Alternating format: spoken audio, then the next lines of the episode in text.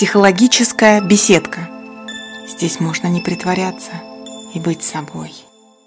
Здравствуйте! Здравствуйте, дорогие друзья! Добро пожаловать! Мы с вами на территории психологической беседки, и с вами профессиональный психолог Ирина Егильдина. И мы сегодня продолжим Продолжим ту тему, которую начали в прошлый раз. Да, мы опять сегодня поговорим про то, как чувствовать себя не таким, неподходящим, другим. Поговорим про то самое чувство инаковости. И самое главное, самое главное, что сегодня мы поговорим про то, как вернуть себе ощущение себя, своего места, своей правильности, своей нужности, своей подходящести, своей таковости. Изобрету новое слово. Но вот если мы чувствовали себя не такими, то как научиться, как начать чувствовать себя такими, такими, какими нужно? Вот об этом сегодня мы поговорим. Я поделюсь практическими приемами и советами, что-то вам поможет, что-то будет ваше. Относитесь избирательно. Все, что я говорю, может вам подходить и может не подходить. Выбирайте то, что нужно вам, тот рецепт, который вам подходит. Договорились? На всякий случай напомню, о чем была наша первая часть. Я рассказала про истоки и причины чувства инаковости, почему мы начинаем себя чувствовать не такими,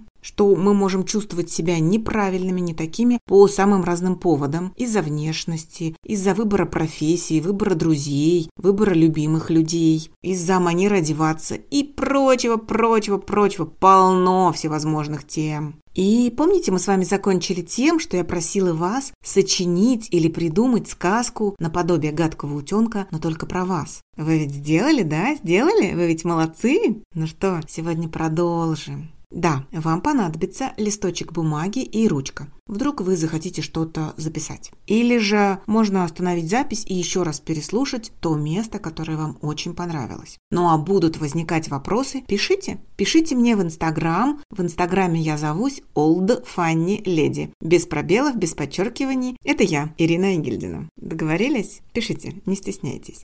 А мы начнем. Начнем с первого пункта. И первое, что мы сделаем, давайте разберемся, по какому поводу вы чувствуете себя не таким и неправильным. Что у вас не так? Кто первый указал вам, что вы какой-то не такой человек, что вы какой-то неправильный человек? Почему у вас вот это ощущение инаковости возникло?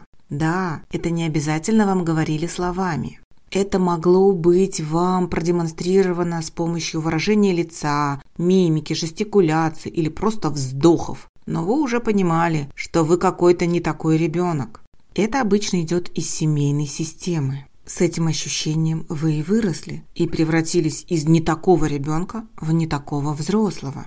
И мы сейчас ищем эту первопричину, друзья, не для того, чтобы повесить вину на ваших родителей. Совсем нет. Нам нужно найти точку отсчета, начало координат, откуда все пошло, чтобы потом сформулировать для вас новые правила, чтобы потом вы сами для себя создали свою собственную систему координат и ориентировались только на себя. Мы с вами создаем ваши собственные правила. Вот смотрите, вы жили с этим ощущением неправильности, ощущением инаковости, ощущением, что вы какой-то не такой человек достаточно долго, с самого детства. А задумайтесь сейчас. А может быть, вы выросли уже из этого чувства? Может быть, тот пункт, по которому вы считали себя неправильным, неподходящим, ненужным, бесполезным человеком, уже устарел, как детская распашонка? У всех у нас были какие-то детские костюмчики, которые нам мама показывала на фотографиях. Но вы же сейчас не носите этот детский костюмчик. Эти распашонки, пинетки или ползунки. Вы же одеваете ту одежду, которая нравится вам, взрослую, подходящую по размеру. Так может быть и вот это правило, вот этот пункт, по которому вы какой-то не такой человек. Может быть из этой идеи вы уже тоже выросли? Пора создать свое, соответствующее вашему возрасту, вашему положению, вашей ситуации. Создайте сами для себя сейчас свою систему координат, свои представления о норме, которые будут подходить вам в вашем возрасте, в вашей ситуации. Создайте для себя какую-то новую установку, какую-то новую фразу, разрешающую вам быть таким, какой вы есть. Звучать эта новая фраза может примерно так. Я разрешаю себе быть, ну и дальше продолжите, кем вы себе разрешаете быть. Давайте возьмем пример. Помните, я в прошлый раз рассказывала про ребенка-мальчика, который был очень спокойным, усидчивым, а родители спортсмена заставляли его постоянно бегать, прыгать. Так вот, этот ребенок, когда вырос, когда стал взрослым, мог бы создать для себя такую новую установку. Я разрешаю себе сидеть тогда, когда я захочу, и двигаться, ходить тогда, когда я сам захочу. Вот что-то типа этого. Или же, очень часто тоже бывает, я разрешаю себе носить именно такой цвет волос. Я разрешаю себе быть в том весе, в котором я сейчас. Или вот еще вспомнила, помните, пример был про девочку, которая выросла в семье врачей и очень хотела шить одежду, а на нее из-за этого нападали и ее перевоспитывали. Так вот, она могла бы создать для себя такую установку. Мне можно работать швеей, мне можно шить одежду, я разрешаю себе шить одежду. Ну вот вам еще какие-то начала для разрешающих новых установок. Это нормально любить такого-то человека, и вы здесь подставляете свое, хорошо? Я позволяю себе быть тем-то, тем-то. Или я позволяю себе делать то-то, то-то. Я даю себе разрешение, ну и опять же, продолжайте что-то свое. Да-да-да, это повторение. У нас с вами была беседа про внутренние установки. Если вы ее не слушали, рекомендую послушать, потому что там как раз я рассказывала, как эти установки для себя сформулировать. Это раз и два, как потом с ними работать. Я сейчас не буду углубляться в правила и особенности внутренних установок. Пожалуйста, друзья, переслушайте хорошо и сделайте для себя разрешающую установку, установку, которая вам разрешила бы быть таким человеком, какой вы есть. Хорошо? Договорились? А мы едем дальше. Быть как все, вести себя по правилам какой-то группы, чувствовать себя такими, как все. Это здорово поддерживает наш психологический комфорт и здорово обеспечивает нашу психологическую безопасность. Когда мы как все, мы понятны и предсказуемы для общества. И общество относится к нам спокойно, и мы чувствуем себя безопаснее, комфортнее, увереннее. Но когда вдруг мы становимся не как все и начинаем себя чувствовать какими-то не такими, может здорово нарушаться вот это ощущение психологической безопасности мы как будто бы оказываемся в постоянном напряжении, постоянно ждем удара, окрика, оскорбления, то есть постоянно психологическая небезопасность. Для нас как будто бы опасно все. Причем, друзья, это не обязательно осознаваемое чувство. Вы можете не отдавать себе в нем отчет, но постоянно как будто бы вот ожидать чего-то неосознанно. Понаблюдайте за собой, ладно, в этом моменте. Да, если рассуждать логически, то вокруг вас все может быть безопасно. Вы сейчас находитесь в спокойной, теплой комнате, светлой. Знаете, как в моем детстве говорили, тепло, светло и мухи не кусают. Так вот, вас не кусают мухи, вам тепло, светло, все в порядке, но внутри постоянное напряжение, постоянное ожидание какого-то подвоха, удара, громкого голоса, крика, оскорбления, чего-то вы ждете. Вот это психологическая небезопасность. Повторюсь, она очень часто бывает, когда мы ощущаем себя не такими и неправильными. Что делать? Проработать вот эту самую психологическую безопасность. Ее можно проработать самостоятельно, либо с психологом. Друзья, это отдельная громадная тема. С вашего позволения расскажу как-нибудь в другой раз. Или почитайте, посмотрите в интернете. Пока просто галочку себе поставьте, что надо обратить на это внимание. Как минимум, что вы можете сделать? Разработать для себя установку «я в безопасности», «все хорошо», вот эту фразу, и несколько раз ее повторять в моменты тревожности. «Я в безопасности», «все хорошо». Что еще можно сделать? Когда мы начинаем ощущать небезопасность, у нас иногда бывает озноб, нам становится холодно. Поэтому в этом состоянии все, что может вас согреть – горячий чай, кофе, любой горячий напиток. Завернуться в теплый плед, накинуть теплую кофту на плечи, то есть сделать что-то тепленькое для себя. Это поможет слегка расслабиться. Такие вот маленькие, небольшие приемчики, но они вернут вам капельку стабильности. Уже хорошо. А мы с вами дальше продолжаем про чувство неправильности, чувство инаковости, ощущение, что вы какой-то не такой человек. Что же будем делать дальше? Когда мы с самого рождения живем с чувством неправильности, с чувством собственной какой-то неполноценности, неподходящести, нам начинает казаться, что люди нас не могут полюбить просто так. Ну вот не могут и все. Не полюбить, не уважать, не обратить на нас внимание, не принять в свой круг, не дружить с нами не могут просто так. Как будто бы внимание надо заслужить, что-то сделать для этих людей, подарить подарок, помочь, сказать добрые слова – сказать комплименты. То есть мы стараемся угодить своему собеседнику, чтобы он нас принял, заметил и начал с нами разговаривать. Это неплохо и нехорошо. Это такая данность. Просто особенность нашего поведения. Просто вот такие мы люди. Но давайте подумаем, такое вот желание угодить окружающим, оно будет для нас полезно? Не мешает ли оно каким-то нашим интересам? Не упускаем ли мы в этот момент что-то свое? Не теряем ли мы чувство собственного достоинства? Стоит об этом подумать, и можно попробовать внедрить в свою обыденную жизнь один единственный вопрос. Очень простой, но помогающий разобраться в себе, в ситуации и в людях.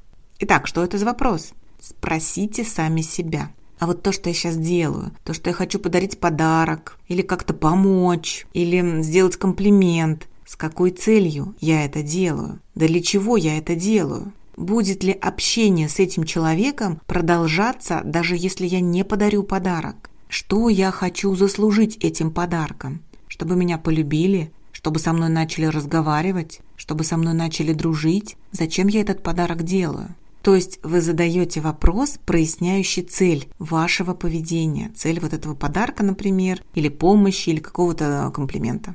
И если вы получаете ответ, что да, вы боитесь, что без подарка, без помощи, без теплого слова с вами не будут дружить, вот, вот оно, этот сигнал.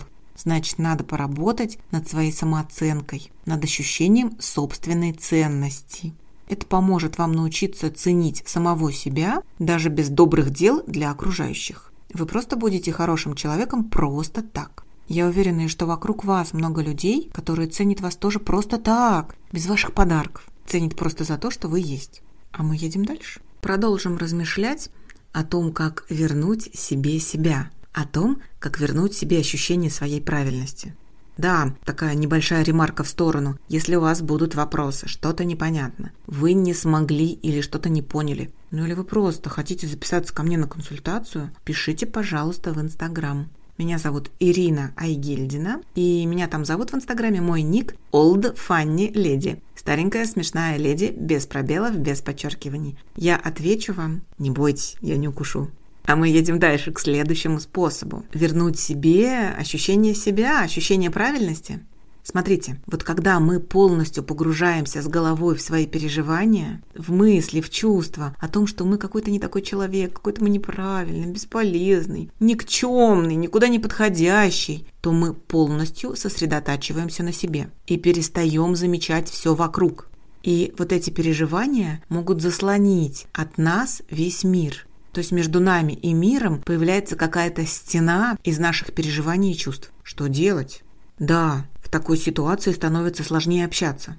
И вот парадокс. Если чуть-чуть пересилить себя, чуть-чуть, насиловать не надо, но вот чуть-чуть, чуть-чуть так, заглянуть поверх этой стены, отделяющей нас от мира, посмотреть вокруг, направить внимание на других людей, проявить искреннюю заинтересованность, заинтересоваться нашими собеседниками, их жизнью, победами и проигрышами, их чувствами и мыслями, то наша собственная изолированность, скованность, зажатость пропадают, уменьшаются, рушатся, и мы становимся в этот момент увереннее и свободнее. Подумайте об этом.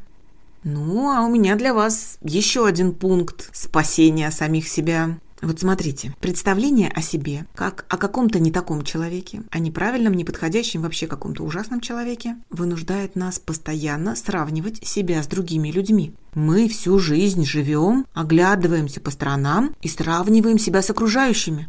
Вот ужас-то. Мы постоянно задаем себе вопрос, как там другие, как я смотрюсь на их фоне, чем я отличаюсь, где я проигрываю.